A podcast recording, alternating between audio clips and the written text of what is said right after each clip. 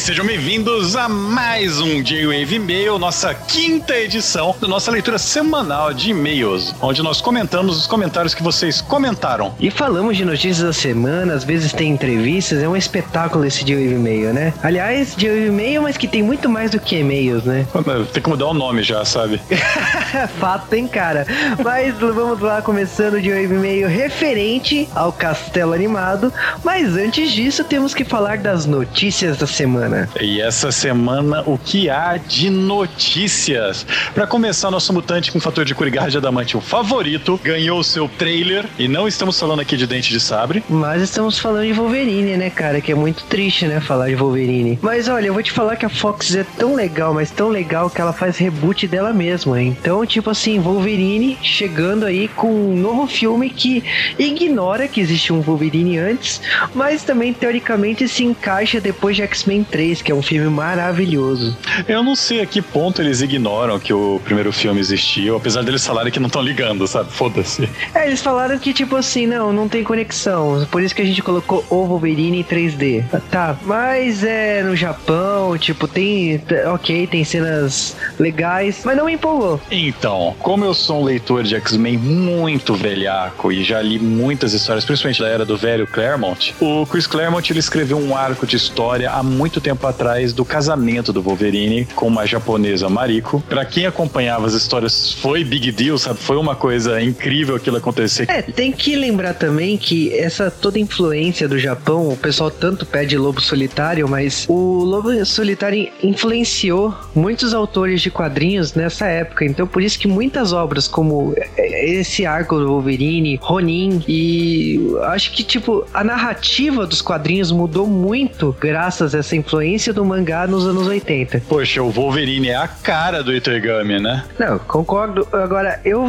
confesso que eu nunca pensei na minha vida que eu ia ver o Wolverine de cabelo comprido e barba imensa nas telas. E que é uma coisa que é normal nessa época nos quadrinhos. Eu acho estranho realmente, porque o que, o que leva as pessoas para ver o Wolverine no cinema é a ação e as mulheres levam para ver o Hugh Jackman, né? Sim, então eu não esperava ver ele tão zoado desse jeito, mas vou te falar, é melhor que o primeiro filme, o trailer? Sim, mas, cara, eu, tipo, eu já tomei muita porrada na cara com X-Men 3 e o primeiro filme do Wolverine. Não sei não. Mas não foi o único trailer dessa semana, muito menos o único trailer de personagem que tem história parecida com o do Wolverine, né? Metal Gear Solid está tendo a sua quinta iteração, que vai sair para PlayStation 3 e para Xbox. Que acabou, né, hegemonia Sony, né? Porque Metal Gear tava saindo uns alternativos, né, lá pro Xbox, né? Agora é a primeira vez, né, que vamos ter Metal Gear de verdade pro Xbox, né? É, vamos ver como será. Pelo que eu entendi, esse jogo parece muito mais uma continuação do Metal Gear 3 do que qualquer coisa. Se bem que eu vi personagens aí que não são do Metal Gear 3, são de Metal Gear bem mais novos, né? Sim, agora é um trailer longo de 5 minutos. Tem uma galera que surtou, tem um membro do G-Wave que molhou as cuecas.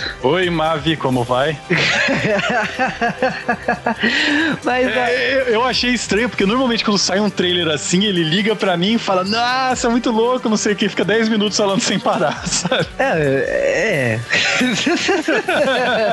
e ainda continuando o trailer, a DC, né, falando de quadrinhos, a DC lançou um trailer da sua nova animação. Vamos falar de novo de Super-Homem, dessa vez trazendo um dos vilões clássicos e pouco conhecidos do Super-Homem, o Brainiac. Você acha pouco conhecido? Compara com Lex Luthor. Ah, sim, porque todo filme só sabe explorar o Lex Luthor, né? Fala. Exatamente, então. Mas olha, nova animação do Superman, Jeff Jones, né, baseado no, eh, no roteiro dele, tem potencial, muito potencial, diga-se passagem. E logicamente pode esperar aqui no G-Wave porque adoramos animações da DC. É, e ainda falando em trailers, seguindo a previsão que nós fizemos no ano passado no nosso podcast de Mega Man, preste atenção, ouçam lá. Nós prevemos que o que a Capcom ia fazer era pegar todos esses jogos nostálgicos velhos, dar uma recachutada e lançá-los. E o que aconteceu? Exatamente isso, mas é, é exa exatamente porque a Capcom tá comemorando 30 anos, eles lançaram um selo de fliperamas, né? Então tá lançando. É, selo, selo, selo reciclável. É, eles estão trazendo velharias aí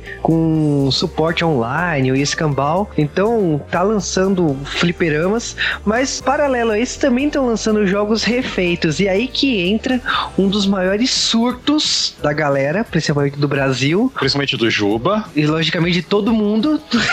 Até porque o Bozo canta a abertura disso. Mas uh, a gente tá falando de DuckTales. Uhul! E esse trailer de DuckTales, eles estão praticamente. Eu acredito que eles estão refazendo, ou pelo menos colocando em gráficos e jogabilidade atual, o DuckTales original para o Nintendinho, onde o tio Patinhas tinha que sair por aí caçando dinheiro sem gastar dinheiro. É bem engraçado esse plot. É um jogo de 1989. A Capcom entregou para uma outra empresa aí que fez Contra 4, que tem um histórico aí de jogos retrô aí, mas a Capcom foi atrás da, da Disney, né, para conseguir os direitos, chamou todo o elenco original de DuckTales. Pra você ter uma noção, o dublador do Tio Patinhas está com 94 anos e ele topou dublar. Eu toparia também. É que o Tio Patinhas nos Estados Unidos, ele tem um sotaque que ele não tem aqui no Brasil. Além disso daí, eles também anunciaram que vão fazer outros jogos como a, a série de Dungeons and Dragons, que lembra muito Golden Axe, né? É um beat'em up, só que você vai ganhando nível enquanto joga. Na época a galera gostava muito disso. Ah, cara, eu vou comprar também. Eu já eu vou comprar DuckTales, vou comprar Dungeons Dragon. Ah, eu vale lembrar que DuckTales tem uma das trilhas sonoras mais fantásticas da história do videogame, em específico pelo nível da Lua, que é considerada por muitos como a melhor música já composta para um videogame. Bom, surtos a mil pra variar, né? Depois de DuckTales e Dungeons and Dragons, a gente vai pra área de mangás, né? E a área de mangás a gente começa com Masashi Kishimoto, né? Criador de Naruto, que anunciou um novo mangá que será lançado, né, na Jump Square. E cara, isso significa o quê? Significa que Naruto tá acabando, significa que é um capítulo à parte, significa que esse mangá tem conexões com Naruto. Ninguém sabe. Ninguém sabe, ele não, não tá claro essa notícia se vai ser realmente o spin-off de Naruto ou se vai ser uma coisa nova. A, é, a gente tem casos, né? A gente, principalmente o Akira Toriyama, que tem uma série bastante conhecida, ele lançou, enquanto lançava Dragon Ball, ele lançava outros mangás em paralelo, um one shot ou mangás curtos. Sim, é normal, mas eu, vamos esperar. Eu acho que pode ser até um capítulo, um teste aí de um novo título aí que, do autor do Naruto, né? De repente. Então vamos esperar notícias aí. A outra notícia é pro, pros fãs de Hentai, né? Vamos dizer assim, né? A gente tá falando de High School of the Dead. Seus tarados. Que vai ser relançado colorido aqui no Brasil. Colorido, olha só, em papel não grudável. Essa segunda parte eu inventei da notícia. Cara, eu queria ver a justificativa da Panini vai falar que o papel não é grudável. a capa do mangá é justificada. Vai custar quanto? Of the Dead vai ser relançado e como vocês sabem, né, o, o mangaka ele é fanzaço, né, de, e ele trabalhava com ilustrações rentais, então toda a ilustração é bem intencionada. Entendam isso como quiser. Não é a única notícia de mangá, nem de putaria temos uma má notícia. O Juba vai ficar sem um dos mangás que ele compra todo mês. Não, cara, eu não comprava Putariation. é triste, mas eu não comprava. Mas olha, Putariation foi cancelado, infelizmente. Putariation veio para substituir o Love Junks, né, que eu gostava pacas, e não emplacou, sabe? O público, eu acho, eu acho que por ser um mangá erótico que ficava escondido na banca, não vendeu e se tornou o primeiro título cancelado da JBC. Entre os outros títulos da JBC, né, temos agora uma porrada de relançamentos aí programados e logicamente que a JBC fez um anúncio todo especial porque Love Hina será relançado. Ou seja, parou com um mangá de putaria e vamos começar com outro. Com papel bom. Não grudável. aí eu já não sei, cara. É JBC que vai falar. A outra coisa é a edição Black Edition, né, do Death Note. Quem é fã de Death Note pode correr atrás porque vai ser relançado por aqui. Mas ó, a Capcom também deixou um recado. Se vocês comprarem DuckTales, todo esse barulho de DuckTales valer a pena, eles vão ressuscitar outros jogos da parceria deles com a Disney, entre eles Tic Teco, os defensores da lei. Que era uma bosta também, viu? Ah, vá, não era uma bosta não, pô, que isso. Era assim, agora jogo bom? Trilogia do Mickey da Capcom, isso você não lembra, né? É de Super Nintendo? Lógico que eu lembro. Mas isso não importa. Então, vamos fazer as recomendações da semana para vocês terem algo a fazer e ganharem um pouquinho de cultura ou perderem, né? Não sei. E o que você recomenda essa semana para os nossos ouvintes, Juba? Que não grude papel. Ah, cara, não é putaria não. A minha recomendação é que eu comecei a rever Tiny Toons. E olha, primeiro episódio é uma metalinguagem foda. E eu, acho que a gente já sabe aqui no The Wave por causa que eu comecei a rever por um autor que está ligado ligado a Batman. Será que as pessoas se tocam?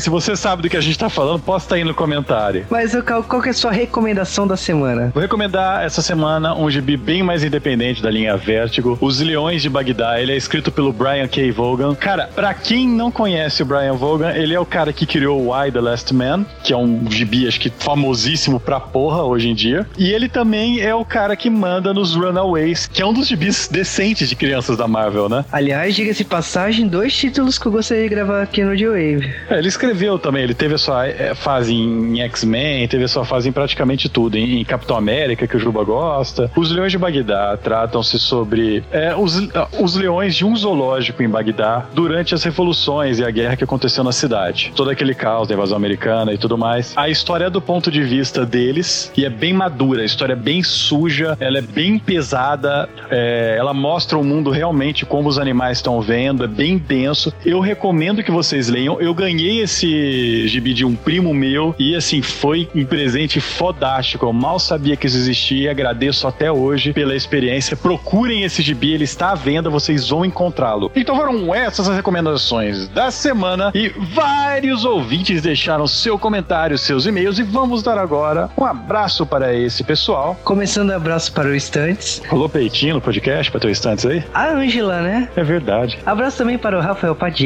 para o Roger William Cabral, o Diego Miyabi Samar, Henrique Tavares e o Antônio Luciano Bolfin Neto. Também para o Kleber Silva, para o Lionel Freitas, que gostou do formato do J-Wave, disse que está melhor para ouvir e mais confortável. Sim, estamos melhorando. Também para o Jonas, que fez um feedback digno. Sim, ele falou várias coisas aqui do, do podcast, ele deu sugestões, jogos e tal. Ele gostou mesmo, ele tá comprando a guerra, a luta, né, do Lobo Solitário aqui no J-Wave. Tô vendo que eu vou ter que reler mesmo. Abraço também para Márcio Neves Machado. Para o Zé Sérgio, que foi uma das pessoas que reparou que o Juba safadeou na trilha sonora do podcast. Ou não. Abraço para o Giovanni Link. Para o Ícaro Stand, para o Danilo Mortari. E para Bruna Pontes. Abraço também para o Daniel e que logicamente também falou de El Hazard Tenshimuyo. Eu não vou me pronunciar quanto a El Hazard, eu já entendi como vocês funcionam, estou quieto. abraço para o Vinícius Bar. O Diego Miyabi Samar, brincando de first. Um abraço pro Fabrício Eduardo, que disse que o Juba tem cara de Cal e o Cal tem cara de Juba. Não. Cara, é, essas pessoas ainda que tecismam com as vozes, né? Não. Não. E também eu sou umas três vezes mais alto que o Juba. Isso não convém ao caso. Abraço também para a Thaís Alves. Que disse que foi o segundo filme do Ghibli que ela viu. Um abraço para o Renver. O Renver continua sensualizando com essa foto da Hannah Minsky nele, né? É, no começo eu não conhecia, cara. Eu, por um momento, na primeira vez que eu vi, eu falei, nossa, a gente tá bem de ouvinte, né? Não. Não, mas eu, eu consigo, eu consigo reconhecer esses grandes e redondos olhos dela, mesmo uma miniaturazinha assim de foto.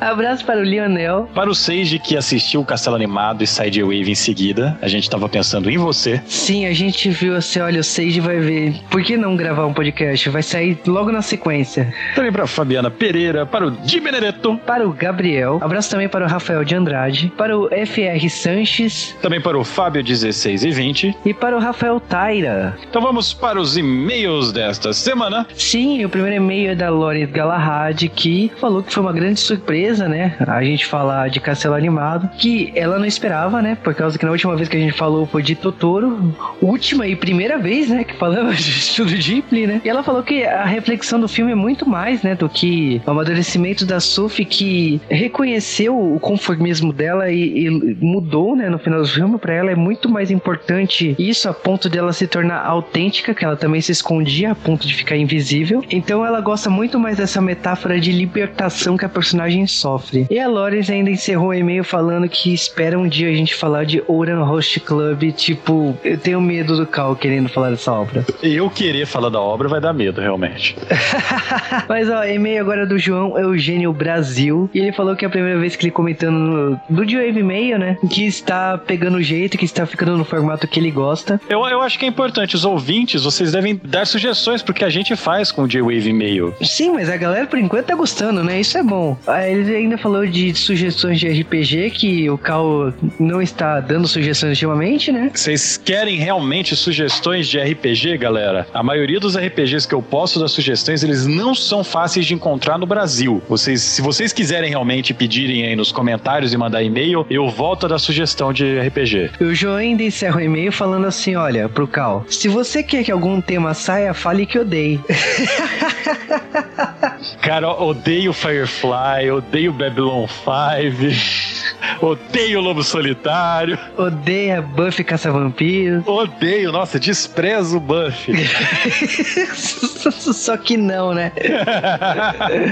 Agora é meio do Lucas Balaminuti. Ele falou good morning, né? Só, só porque ele é correspondente dos Estados Unidos, ele fica com essas, né? Em, em, lá em Pirituba, nos Estados Unidos. É. Ele falou que ele quer ainda que a gente grave dois temas, né? Ghost in the Shell e Pokémon. Cara, metade desses temas a gente vai gravar. A outra metade só com curtidas, né? Ah, só com curtida nada. A gente pediu pros ouvintes votarem na gente, não votaram. É, castigo. Então de castigo. Agora ficou meio fácil agora saber o que que é, né?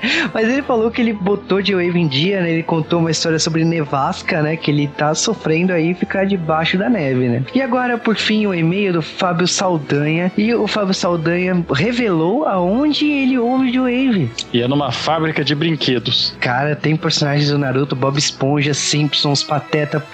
Tem muitos personagens. Mas eu acho que, tipo assim, vale atenção e, logicamente, essa foto vai pro post do Joey 65. Tem ouvinte que pergunta se a gente vai colocar a foto. Gente, se vocês mandarem a foto e, e pedirem pra gente não colocar, a gente não coloca. Então, se vocês quiserem só mostrar pra gente, não se preocupem, viu? Exatamente. Cara, e foram esses e-mails da semana. Vocês já sabem que para mandar e-mail para geowavecast.com.br. Se vocês sabem também que entre no post, eu faço aquele fluxo semanal. E arroba no Twitter para fazer perguntas, chats, mande mensagem que a gente responde. No iTunes Store, você pode entrar lá, cinco estrelinhas de preferência, recomendando a gente. Faça também uma sugestão de tema usando os comentários por lá. E se o Geowave for lá pra capa, um tema será escolhido por vocês e sairá aqui no Geowave. É, eu vi que o pessoal parou de, de fazer isso daí no iTunes. O que, que houve com vocês, galera? Vocês estão preguiçosos pra porra, hein? Lá vem a cobrança. é, não, eu vi que assim, os ouvintes começaram a voltar ao normal. Aquela galera passiva parou de só escutar o podcast e não comentar. Então, tá começando a melhorar, galera. Vocês já estão começando a voltar ao normal. Mas não é para parar. Continua comentando, vai lá, aparece e fala: Oi, Cal, vim aqui comentar porque você me obrigou. Estou com peso moral, tá? Faça isso. Não deixe de dar feedback e de mandar e-mail também. E as fotos de onde você está ouvindo o J-Wave. Vou, vou colocar uma foto de bravo, assim, sabe? Se for tão boa igual o selo de aprovação do Estantes. Cara, vou botar um daqueles na vida, sabe? e bom, notícias dadas, abraços também dados, e-mails lidos, sugestões também faladas. Então, cara, até o próximo G-Wave na semana que vem. E eu deixo uma dica: vai ser o G-Wave do ano.